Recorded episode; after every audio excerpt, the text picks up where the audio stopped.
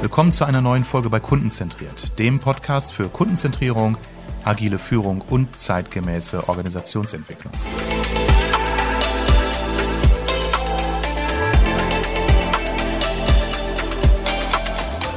Und jetzt kommt Teil 2 von der Podcast-Episode Sales Leadership. Wie führe und motiviere ich Vertriebsteams?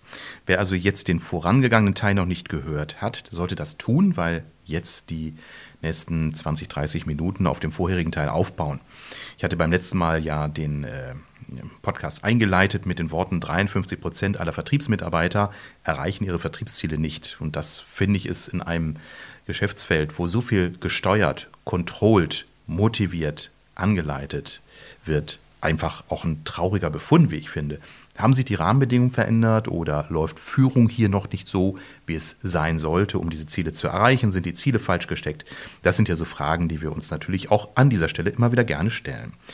Ja, bevor ich einsteige, vielleicht so zwei, drei Sachen nochmal. Ähm, zum Hintergrund, was motiviert mich, mich mit diesem Thema auch äh, heute zu beschäftigen?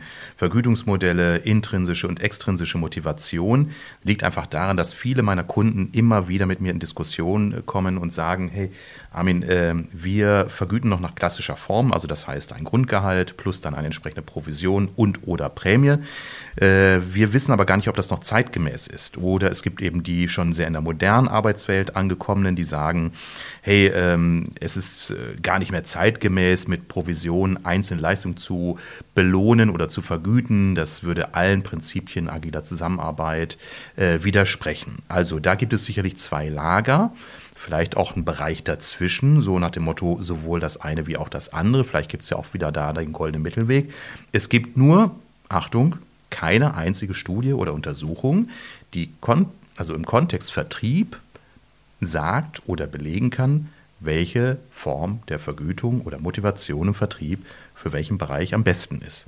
Es gibt nur eine generelle Aussage, und dazu habe ich auch demnächst nochmal einen Gast bei mir im Podcast. Mehr verrate ich an der Stelle noch nicht aus der Wissenschaft. Äh, nur auch da wird wahrscheinlich jetzt derjenige nicht sagen, ah, gut, Armin, dass du mich in den Podcast einlässt, weil wir haben gerade jetzt in diesem Monat eine äh, Studie veröffentlicht, die genau darauf abzielt. Wenn ja, würde ich mich unglaublich freuen und das mit einem großen Applaus feiern, weil ich weiß, dass alle Vertriebsleitende eben nach solchen Antworten suchen. Vielleicht beschäftigen wir uns noch mal ganz kurz mit dem Thema Motivation und der Allgemeintheorie in der Wissenschaft. Und das gibt schon so ein Stück weit auch Aufschluss darüber, wie du oder ihr euch in euren Vertriebsbereichen orientieren könnt. Also, ich fange mal an mit der klassischen Form der Motivation, der sogenannten extrinsischen, von außen kommenden äh, Motivation. Ja, das ist sozusagen das Pendant zu der intrinsischen Motivation, die aus innen heraus entstammt. Also extrinsisch ist die berühmte Möhre, die man dem Esel vorhält, damit er anfängt zu laufen. Das heißt, ich gebe Anreize, etwas zu tun und belohne dann entsprechend das Tun mit ja, der Möhre oder einem Bonus äh, in Form einer äh, monetären Auszahlung oder eben im Außendienst klassisch das Provisions- und Prämiemodell. Das heißt, je mehr Erfolg ein Außendienstmitarbeiter hat, desto mehr kann er verdienen. Und das funktioniert ja in vielen Vertriebsformen seit Jahrzehnten sehr, sehr gut. Auch wenn wir heute sagen, hm, gewisse Einschränkungen muss man dadurch in Kauf nehmen. Weil natürlich ganz klar, wenn ich als einzelner Mensch daran gemessen werde, wie gut oder schlecht ich bin, werde ich natürlich vorrangig darauf achten, beim Tun und Handeln, was kann ich besser machen, um mehr Geld zu verdienen. Es gibt es zwei Punkte, wo das Einschränkungen mit sich bringt. Also zum einen, ich stehe vielleicht vor der Situation, etwas dafür zu tun, dass ich heute noch einen Abschluss tätige, um meine Provision für diesen Monat zu sichern. Und dagegen steht vielleicht eine Aufgabe, die ich mitlösen kann für oder mit meinem Team, damit wir als Team gemeinsam etwas erreichen. Davon profitiere ich aber möglicherweise aufgrund des Provisionsmodells weniger bis gar nicht. Das heißt, ich bin natürlich in einem Dilemma als Mitarbeiter. Tue ich etwas für meine eigene Tasche? Tue ich etwas für das gute Teamgefühl und vielleicht auch dafür anerkannt zu werden? Das ist ein Konflikt. So. Und spätestens, wenn jemand sagt, hm, äh, meine Entscheidung, ob ich jetzt links oder rechts gehe, ja, beeinflusst mein momentanes Einkommen in diesem Monat vielleicht um 500 oder 1000 Euro, dann ist ganz klar, dass äh, das immer natürlich auch zu diesen Dilemmasituationen führen wird. Die andere Situation ist die, ich bin möglicherweise angehalten durch meine Vorgesetzten, diesen Monat einen gewissen Umsatz zu erreichen, bin noch ein Stück weit von diesem Umsatzziel erreich, äh, entfernt, könnte das Ziel aber erreichen, wenn ich jetzt zwei, drei meiner potenziellen Kunden unter Druck setze, diesen Monat bereits abzuschließen. Und wir kennen alle diese Verhaltensweisen, die gibt es in, jedem in jeder Vertriebsorganisation, dass zum Ende eines Jahres, zum Ende eines Monats dann nochmal die Vertriebler kratzen und gucken, wo können sie einen Kunden nochmal zu einem kurzfristigen Auftrag motivieren, drängen, äh, anreizen durch vielleicht nochmal einen Preisnachlass oder durch irgendwie eine geschickte Argumentation, um dann das Umsatzziel zu erreichen. Ob das immer im Sinne der Customer Lifetime Value Sinn macht, das mag ich hier wirklich dann auch mal durchaus anzweifeln. Ja? Also wir kennen alle diese Rabattschlachten, die auch im B2B-Bereich entstehen, wenn dann irgendwie es heißt, Mensch, die Investoren haben dieses Jahr äh, eine Erwartung an Umsatz und Ertrag. Wir sind noch ein Stück weit entfernt. Der Vertriebsleiter geht in seine Vertriebsteams und sagt, Leute, wir müssen noch mal eine Schippe drauflegen. Uns fehlen noch sieben oder acht Prozent zum Umsatzziel. Die Investoren sitzen uns im Nacken, also seht zu. Dann werden Aufträge, die vielleicht schon fürs nächste Jahr angedacht sind, vorgezogen. Die Kunden werden mit Vorabunterschriften dann in irgendeiner Weise eingebunden. Naja, und ob das wirklich im Sinne der Kundenbeziehung, ob das kundenzentriert ist, das sei mal dahingestellt. So, jetzt gehen wir mal davon aus, dass alle Vertriebsmitarbeitenden völlig uneigennützig, einfach edelmütig handeln und arbeiten. Und jetzt vergleichen wir nochmal das klassische Provisionsmodell, was ja eine extrinsische Motivation darstellt, mit einem Modell intrinsischer Art. Also extrinsisch bedeutet, ich kann zum Beispiel steuern über mein Verhalten, ob ich mehr oder weniger Geld verdiene, weil ich dafür belohnt werde, wenn ich fleißiger bin, wenn ich erfolgreicher bin. Wenn ich zum Beispiel, wie es einer meiner Kunden sagt, sagt, hey, wenn ich statt um 8 Uhr ins Gebiet zu fahren, schon um 7 Uhr losfahre und statt um 17 Uhr zu Hause zu sitzen, dann noch meinen letzten Kundenbesuch habe, dann werde ich aufgrund der Mathemati mathematischen Gesetzgebung einfach dadurch, dass ich mehr Kunden besuche, auch mehr Umsatz tätigen. Davon ist auszugehen. Das heißt, ich kann es als Außendienstmitarbeiter selbst steuern. Das ist natürlich sinnvoll dann, wenn beispielsweise Fleiß oder Wiederholbarkeit der Tätigkeit dazu führt, dass ich eben mehr erreiche. Ja, wenn ich also statt fünf Kunden sieben Kunden am Tag besuche, wird es dazu führen, dass ich unterm Strich auf Dauer mehr Umsatz tätige und damit mehr verdiene. Wenn das das Umsatzziel des Unternehmens ist oder das Ziel generell des Unternehmens, durch die Vielzahl der Kunden viel Umsatz zu tätigen, ist das natürlich ganz klar ein gutes Prinzip und damit ist das Provisionsmodell aus meiner Sicht auch überhaupt nicht in Frage zu stellen. Stellen wir aber fest, dass zum Beispiel innerhalb der Kundenstruktur es kaum Cross- und Upselling-Aktivitäten geht oder dass Mitarbeiter dazu neigen, erklärungsbedürftige Produkte viel, viel weniger zu verkaufen als erklärungsärmere Produkte, dann merken wir mit einmal, aha, das System stößt an seine Grenzen. Weil habe ich ein erklärungsbedürftiges Produkt, brauche ich A, viel mehr Zeit, um einen Kunden zu überzeugen. Das heißt, meine sieben Termine am Tag schaffe ich vielleicht gar nicht, sondern dann eben nur noch fünf. Und das Weitere ist, die Auftragswahrscheinlichkeit ist bei einem, bei einem erklärungsbedürftigen Produkt viel weniger vorhersehbar als bei einem Produkt, was ich vielleicht seit 20 Jahren aus der Wessentasche kenne, was mit wenig Erklärung sofort den Nutzen deutlich macht und wo ich eben auch viel, viel besser abschätzen kann, wie viele Stück ich davon pro Tag oder pro Woche oder Quartal verkaufen kann. So, das heißt, die extrinsische Motivation, die im Vertrieb, ich würde jetzt mal schätzen, bei 95 bis 98 Prozent aller B2B-Vertriebe nach wie vor angewandt wird, ist grundsätzlich gut, wenn wir einfache Vertriebsprozesse haben, die wiederholbar sind, wenn der Beratungsprozess kein hochkomplexes, keine hochkomplexen Anforderungen an den Vertriebsmitarbeitenden stellt und wenn der Vertriebsmitarbeitende durch die Anzahl der Kontakte oder Besuche natürlich selbst unmittelbar steuern kann, wie viel oder wie wenig Erfolg er macht. So, also ich kenne das Sales Funnel, die sind wirklich ganz, ganz genau berechenbar. Da weiß man ganz genau, du musst im Monat x Stunden an Telefonzeit verwenden, um so und so viel potenzielle Kunden anzurufen, um daraus eine Anzahl Y an Terminen zu generieren. Daraus generierst du dann so und so viel Anfragen in Form von Angeboten, die du abgibst. Bei der Angebotsnachfassung hast du eine Erfolgsquote von x Prozent und einen durchschnittlichen Auftragswert von Y. So. Wenn man so einen einfach zu gestaltenden Funnel hat, einfach heißt nicht schlecht, sondern nur, er ist überschaubar und recht gut vorhersehbar und wiederholbar, dann ist es ganz klar, dass natürlich ein Mitarbeiter sagt, okay, ich traue mir zu, diesen Monat mein Umsatzziel zu erreichen oder vielleicht sogar zu übertreffen, weil ich mir einfach vornehme, ich optimiere meine Reisezeiten beispielsweise, ich reduziere meine administrativen Tätigkeiten, ich verschiebe vielleicht auch ein Engagement in einem anderen Projekt innerhalb des Unternehmens, weil ich möglicherweise mit meinem Vertriebsleiter aushandle, hey, kannst du mir in den nächsten Wochen den Rücken frei halten? Ich würde gerne diese nächste Umsatzstufe erreichen, um dann sozusagen mein Grundeinkommen auch zu ermöglichen. Aber genau an dem Punkt merkst du schon, der Vertriebsmitarbeiter wird sich eben vorrangig um seine Zielerreichung kümmern und nicht mehr um das, was möglicherweise in der Organisation sinnvollerweise auch noch zu tun ist, außer, ich sag mal, diesen Funnel zu bedienen und sein Ziel zu erreichen.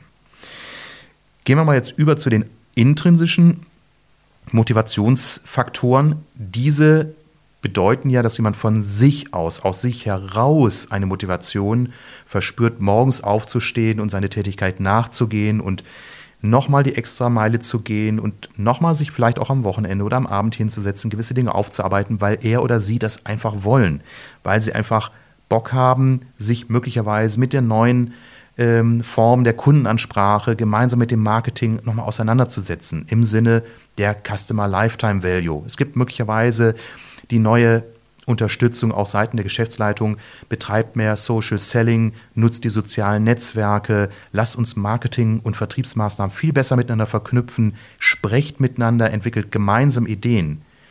Wenn ich aber dann als Vertriebsmitarbeitender in dem Augenblick schon im Hinterkopf habe, oh, wenn ich mich jetzt die nächsten Wochen drei, vier Mal mit dem Marketing zusammensetze und nochmal mit der Produktentwicklung, geht das alles von der Zeit ab, die ich ja eigentlich brauche, um meine sieben Termine am Tag durchzuführen. Und schon konkurriert letztendlich eine sinnhafte Tätigkeit mit dem Vergütungssystem und ja, wir wissen, wie sich Menschen dann äh, entscheiden, wenn es ans eigene Geld geht. Ja? Alle wollen Nachhaltigkeit, alle wollen Umweltschutz, alle wollen die Klimaziele erreichen, aber keiner ist bereit, auf seinen Verbrennungsmotor zu verzichten oder weniger Fleisch zu essen oder äh, nur Biogemüse zu konsumieren. Weil dann heißt es, oh, das ist aber so teuer, das kann ich mir nicht leisten und dann macht man wieder die Abstriche. Also wenn es ans eigene Portemonnaie geht, dann ist der Mensch in der Regel nicht wählerisch. Und so haben wir den Konflikt. Der Mitarbeiter ist möglicherweise intrinsisch motiviert und sagt sich, cool, endlich hat unsere Geschäftsleitung erkannt, dass wir nicht mehr klassisch nur Außendienst Kaltakquise machen und Marketing macht irgendwelche Newsletter und irgendwelche Lead-Kampagnen mit Leads, die wir eh nicht gebrauchen können, sondern wir haben jetzt endlich mal die Aufforderung, wir dürfen etwas gemeinsam machen, dann darf diese Motivation natürlich jetzt nicht ausgebremst werden von einem Vergütungssystem, was dem quasi entgegensteht. Und äh, das ist ich habe ich schon häufiger beobachtet in Organisationen, mit denen ich zusammenarbeite, gar nicht ein Generationenthema. Man sagt ja schnell, und das ist natürlich sehr stereotyp, ja, dieses junge Thema mit diesem Social Selling und LinkedIn, das ist eher was für die jüngeren Leute. Völliger Quatsch. Ich habe auch, ich sag mal schon eher Seniore Vertriebsmitarbeitende gesehen und erlebt, die gesagt haben, hey, ich bin bei LinkedIn und Facebook total aktiv. Ich mache das so, wie ich das eben für mich für richtig erachte. Mir hat das nie jemand beigebracht, aber wenn ich beim Kunden bin, wir machen immer mal ein Selfie und ich poste das und so weiter und so weiter. Also, es ist kein grundsätzliches Generationenthema, dass man sagen muss, die Älteren wollen noch klassisch vergütet werden nach dem alten Modell und wollen nur raus und nur Kundenbesuche und die Jüngeren wollen schon kreativer sein, mehr im Team arbeiten und die wollen auch eine Sinnhaftigkeit in der Tätigkeit sehen.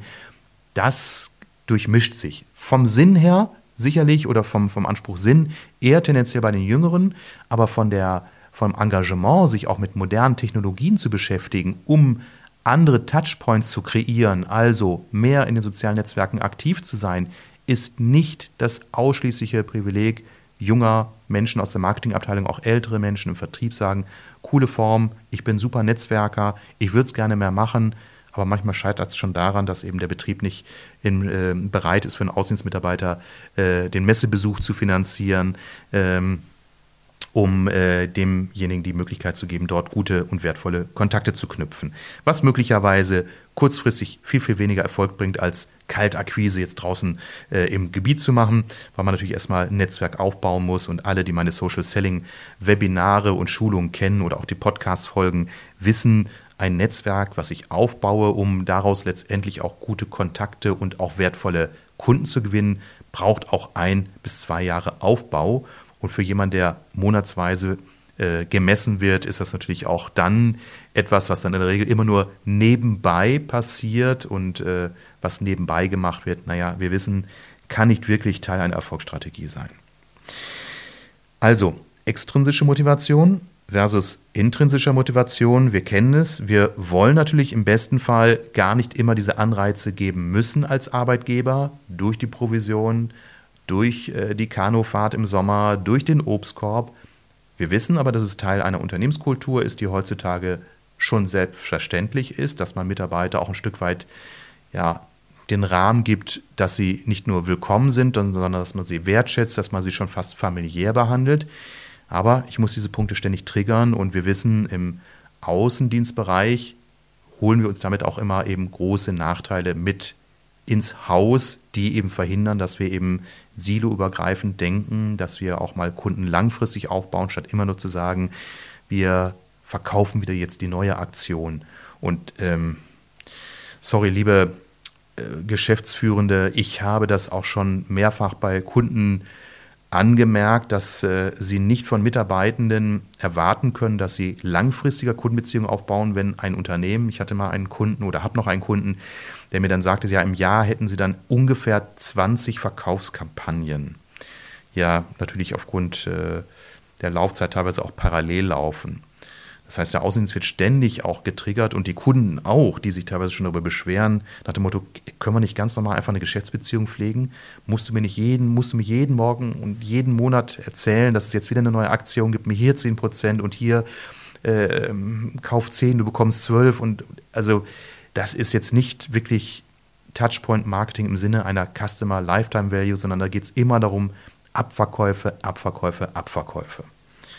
Und ähm, wenn dann die Mitarbeitenden selbst auch nochmal mit Zusatzboni äh, belohnt werden, nach dem Motto, wer 50 Kampagnen verkauft, bekommt nochmal irgendwie einen extra Schluck, ja, dann müssen wir diese Diskussion intrinsischer Motivation versus extrinsisch gar nicht führen, weil da ist ganz klar der Wille gar nicht da, hier ein bestehendes altes Prinzip in Frage zu stellen. Nochmal, es ist immer die Überlegung zunächst, macht es überhaupt Sinn, ein klassisches Vergütungssystem in Frage zu stellen oder funktioniert es?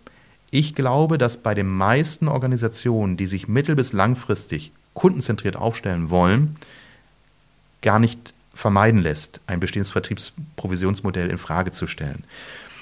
Das muss natürlich nur sozialverträglich passieren, denn äh, wenn du so etwas verkündest, dann wird es natürlich eine normale Reaktion aus der Mitarbeiterschaft geben. Die, die immer im unteren Drittel des, der Erfolgsskala sind, die werden sagen, hurra, endlich werde ich bezahlt und muss ich jeden Monat darum Angst haben, dass ich mein Ziel nicht erreiche und ich nur mit dem Grundgehalt auskommen muss. Die in der Mittelschicht werden wahrscheinlich so oder so reagieren, aber natürlich die Top-Verkäufer werden natürlich rebellieren, weil die natürlich dann in dem Augenblick Angst haben, dass sie ihrer Möglichkeit beraubt werden, durch ihr besonderes verkäuferisches Geschick eben sich exorbitant hohe Gehälter ermöglichen zu lassen, äh, zu, äh, zu, zu verdienen.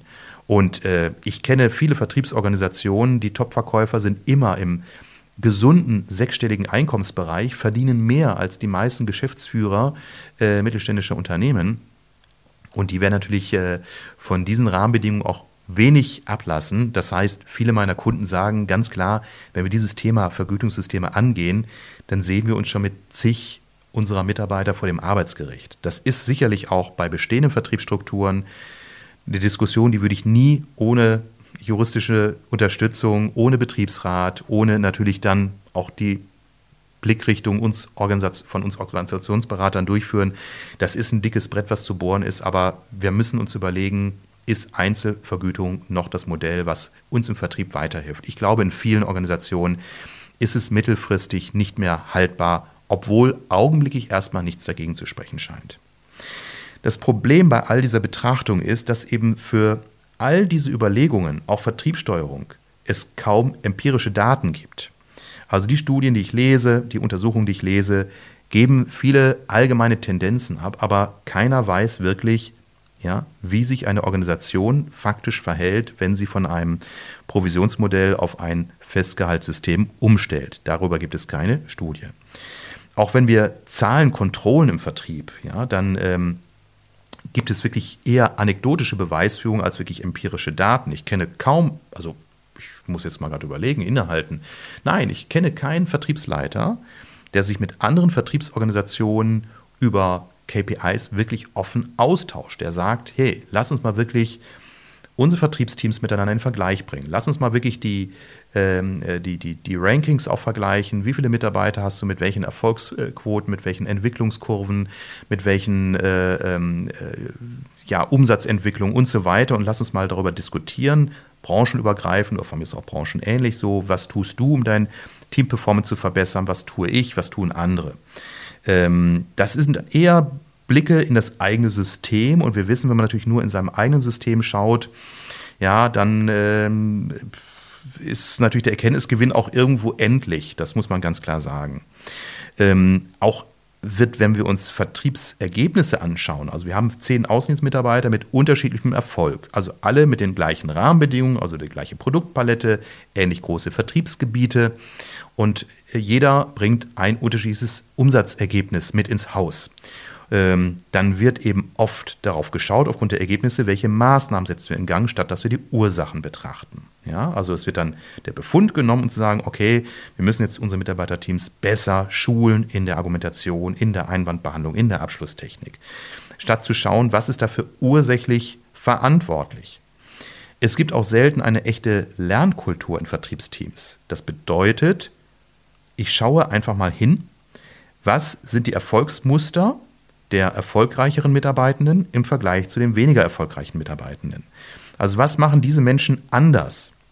Um das genau herauszuarbeiten, braucht es natürlich Interviews, da braucht es natürlich den Rahmen dazu, eine Feedback-Kultur, die nicht bedeutet, jetzt holen wir uns mal die zwei Top-Verkäufer und die sonst mal erzählen, was für coole Typen das sind, weil das ist dann nur letztendlich wieder so eine Applausveranstaltung und ähm, die schlechteren Mitarbeiter werden Gründe benennen, warum es bei Ihnen in Ihren Vertriebsgebieten nicht so funktioniert wie bei dem anderen Top-Verkäufer. Ähm, man könnte sich zum Beispiel mal anschauen, die Winrate bei, äh, ähm, bei abgegebenen Angeboten. Ja, also mal wirklich zu analysieren, nicht nur weswegen haben wir gewisse Aufträge gewonnen, sondern warum haben wir Deals verloren. Das wird immer punktuell gemacht, aber das mal über einen Zeitraum, über alle abgegebenen Angebote mal wirklich genau systematisch zu analysieren, würde wahnsinnige Erkenntnisse bringen. Aber ich muss ganz offen gestehen, auch wenn Vertriebsteams mit vielen KPIs arbeiten, ich finde sogar häufig mit zu vielen Leistungskennziffern, sogenannten KPIs, sollten Sie lieber die Anzahl der KPIs reduzieren auf drei bis maximal fünf, diese aber wirklich nutzen, um daraus wirklich in Kreativworkshops gute Erkenntnisse zu gewinnen und dann Maßnahmen abzuleiten. Weil das Wissen ist wiederum in der Organisation, wie die Performance der Besten ja, herausgearbeitet, übertragbar gemacht werden kann für die weniger Guten, um daraus zu lernen. Ja, jetzt kommen wir schon langsam zum Fazit, weil Teil 2 äh, nähert sich auch dem Ende. Ähm, was braucht es also heutzutage, um ein Vertriebsteam wirklich gut und exzellent zu führen? Es ist eben nicht mehr so, dass sich einer vorne hinstellt und sagt, komm, wir wollen 5 Millionen Euro erreichen, wir sind 10 Mitarbeiter, jeder trägt 500.000 Euro dazu bei, hier sind eure Wagenschlüssel, Laptops und äh, äh Firmenhandys wir treffen uns einmal im Monat zur Vertriebstagung per Teams und äh, machen wöchentliche Weeklies und jetzt läuft die Karre, sondern Führung von Mitarbeitern im Vertrieb braucht einfach Zeit. Sie braucht Präsenz. Und der Anteil der wirklichen Führungstätigkeit im Vertrieb bei Führungskräften ist erschreckend gering. Sage ich immer wieder, es reicht nicht aus, wenn der Vertriebsleiter auf der Rückfahrt von seinem Key-Account-Kunden dann mal versucht, seine Mitarbeiter so aus dem Auto anzurufen. Das ist eine super Sache. Ich finde es toll, wie oft der kurze Draht ist zwischen Führungskräften und den Mitarbeitern. Ähm, eine sehr offene Form von, hey, ich brauche mal deine Hilfe oder ich wollte mal wissen, wie es dir geht oder wo bist du gerade, lass uns mal Raststätte auf einen Kaffee treffen. Also das finde ich echt toll. Es fehlt mir nur manchmal ein bisschen Struktur und Systematik. Und da würde ich mir einfach wünschen, dass Vertriebsverantwortliche mit etwas mehr Systematik herangehen.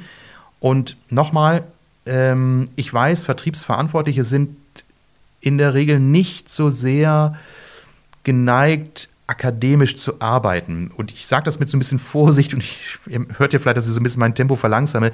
Ich will, dass das richtig verstanden wird. Das sind ja keine doofen Menschen, liebe Kunden. Äh, ich möchte nicht, dass jetzt meine Abozahl zurückgeht, weil ich das jetzt äußere, sondern ich sage einfach, ähm, weil ich ja auch äh, Kunden aus dem akademischen Umfeld kenne, Vertriebsmitarbeiter und Vertriebsleiter sind Menschen mit einem hochgradigen Blick auf Ergebnisse, sind unheimlich umsetzungsstark, sind kluge Menschen, aber sie wollen keine umfangreichen Statistiken. Deswegen, was manchmal im Vertrieb getrieben wird mit umfangreichen Excel-Tabellen, finde ich echt so kontraproduktiv.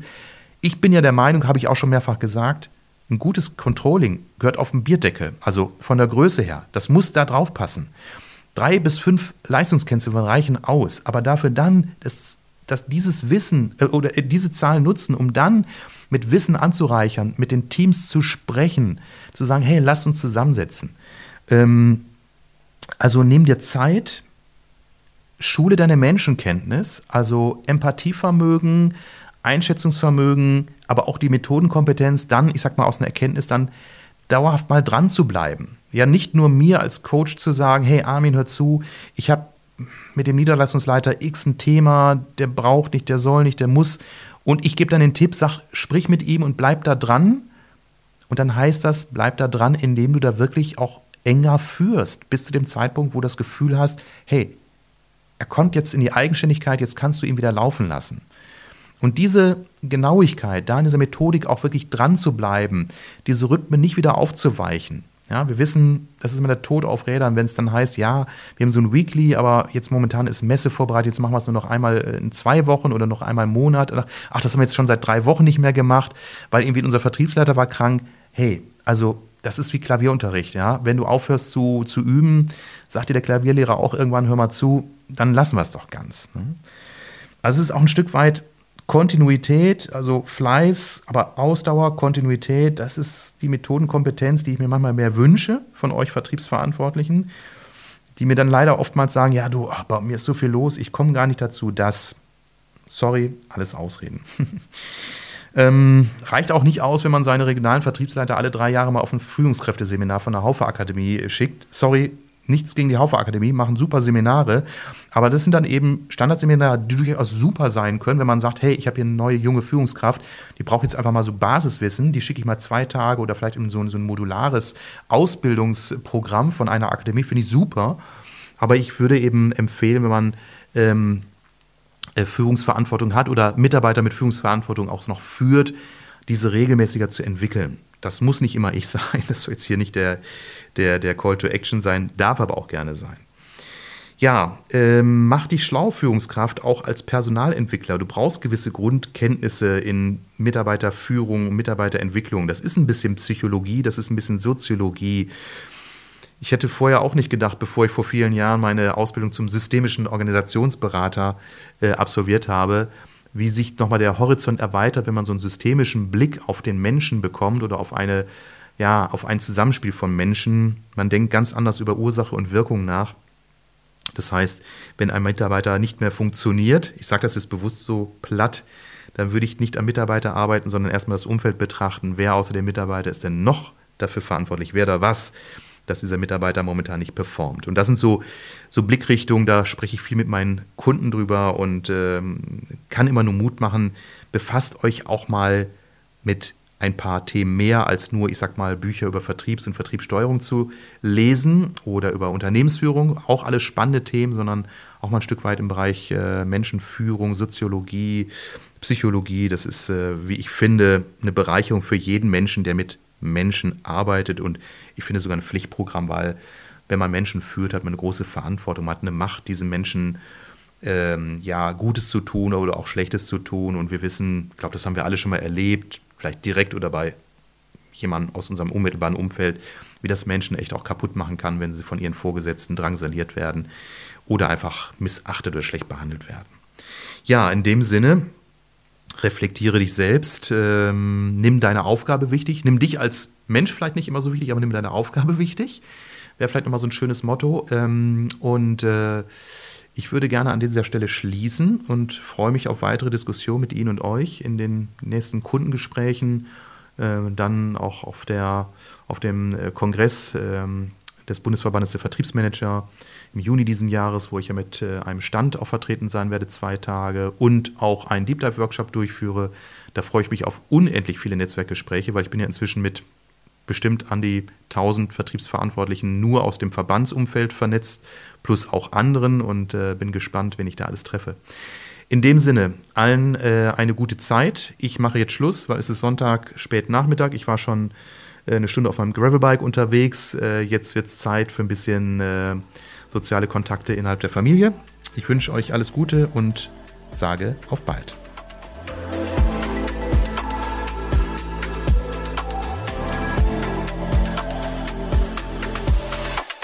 Danke fürs Zuhören. Empfehle meinen Podcast gern weiter und schreib mir, wenn du Fragen zu meinen Themen hast.